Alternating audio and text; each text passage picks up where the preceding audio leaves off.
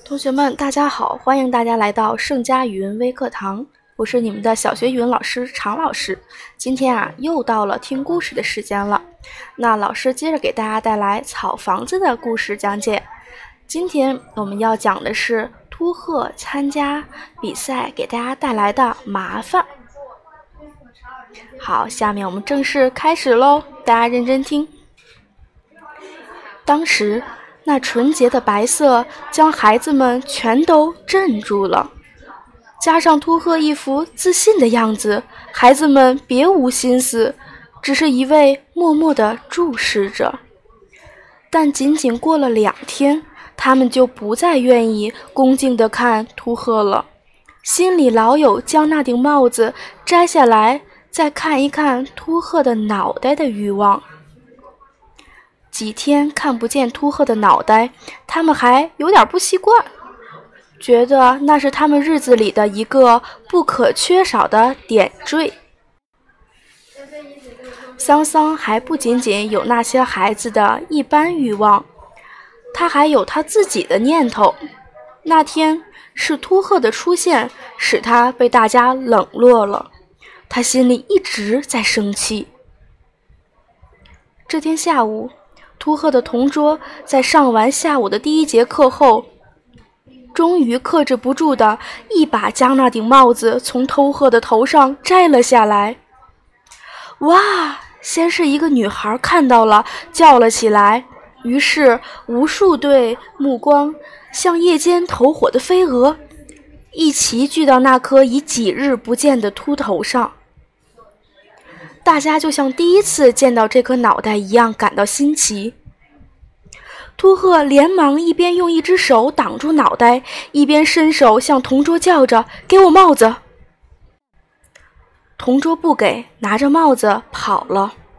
秃鹤追过去：“给我，给我，给我帽子！”同桌等秃鹤快要追上时，将帽子一甩。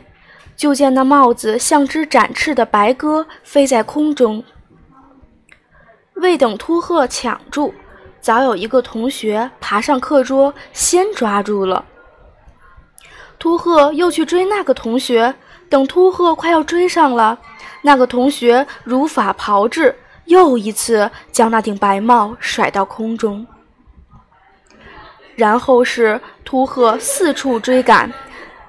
白帽就在空中不停地飞翔，这只白鸽就成了一只被许多人撵着、失去落脚之地而不得不停一下就立即飞上天空的白鸽。秃鹤苦苦地叫着：“我的帽子，我的帽子！”帽子又一次飞到了桑桑的手里，桑桑往自己的头上一戴。在课桌中间东挪西闪地躲避紧追不舍的秃鹤，桑桑很机灵，秃鹤追不上。等有了一段距离，桑桑就掉过头来，将身子站得笔直，做一个立正举手敬礼的样子。眼看秃鹤一伸手就要夺过帽子了，才又转身跑掉。后来。桑桑将帽子交给了阿树，并示意阿树快一点跑掉。阿树抓了帽子就跑，秃鹤要追，却正好被桑桑堵在走道里。等秃鹤另寻空隙追出门时，阿树已不知藏到什么鬼地方去了。秃鹤在校园里东一头西一头地找着阿树：“我的帽子，我的帽子！”脚步越来越小，越来越慢，眼睛里已有了泪水。阿树却早已穿过一片竹林，重新回到了教室。桑桑对阿树耳语了几句，阿树点点头，抓了帽子，从后窗又跑了出去。而这时，桑香将自己的书包倒空，揉成一团，塞到了背心里，从教室里跑出去，见了秃鹤，拍拍鼓鼓的胸前，帽子在这儿，转身往田野跑去。秃鹤虽然已没有什么力气了，但还是追了过去。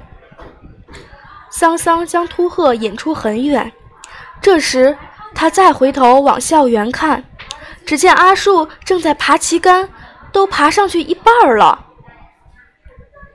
秃鹤揪住了桑桑：“我的帽子！”桑桑说：“我没有拿你的帽子。”秃鹤依然叫着：“我的帽子！”我真的没有拿你的帽子。秃鹤就将桑桑扑倒在田埂上。我的帽子！他掀起桑桑的背心，只是一个皱巴巴的书包，打了桑桑一拳，哭了。桑桑哎呦叫唤了一声，却笑了，因为他看见那顶白色的帽子已被阿树戴在旗杆顶那个圆溜溜的木疙瘩上。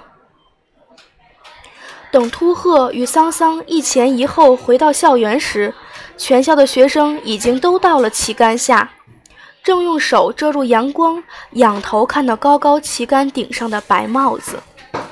当时天空十分蓝，衬得那顶帽子异常耀眼。秃鹤发现了自己的帽子，他推开人群，走到旗杆下，想爬上去将帽子摘下。可是连着试了几次，都只是爬了两三米，就滑跌在地上，倒引得许多人大笑。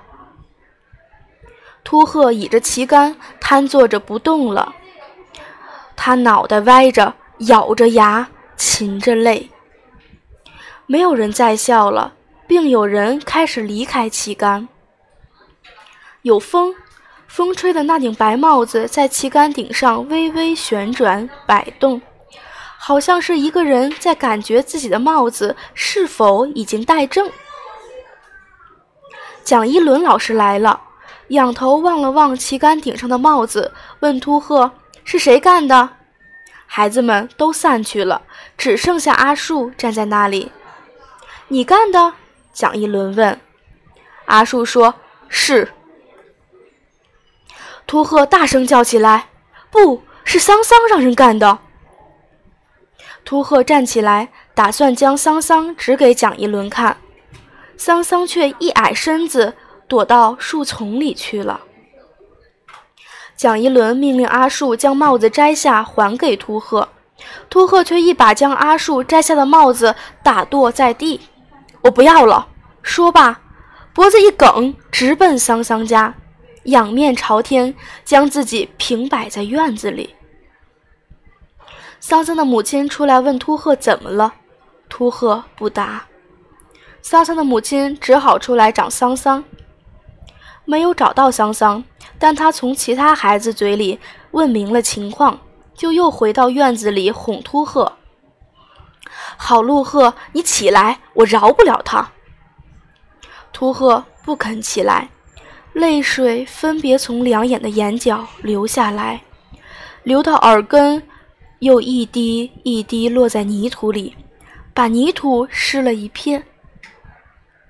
后来还是刚从外面回来的桑乔将秃鹤劝走。桑桑从学校的树丛里钻出来，又钻到校外的玉米地里，直到天黑也没敢回家。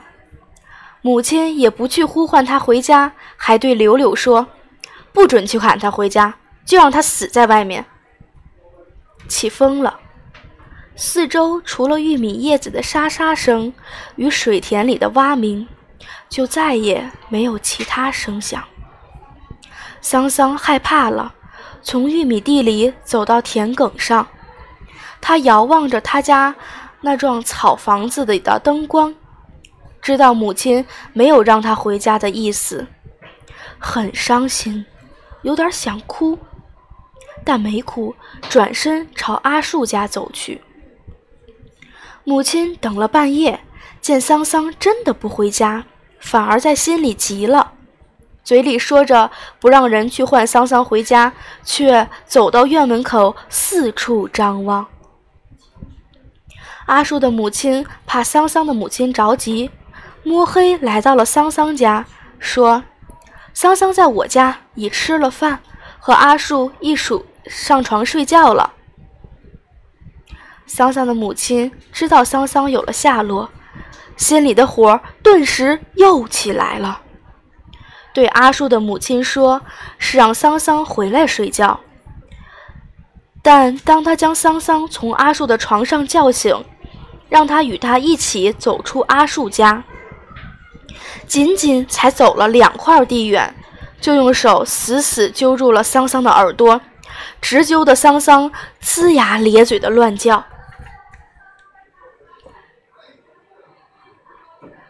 桑乔早等在路口，说：“现在就去陆鹤家向人家道歉。”当天夜里，熟睡的秃鹤被父亲叫醒，朦朦胧胧的见到了看上去可怜巴巴的桑桑，并听见桑桑吭哧吭哧的说：“我以后再也不摘你帽子了。”好，那老师今天的小故事讲到这里就结束了。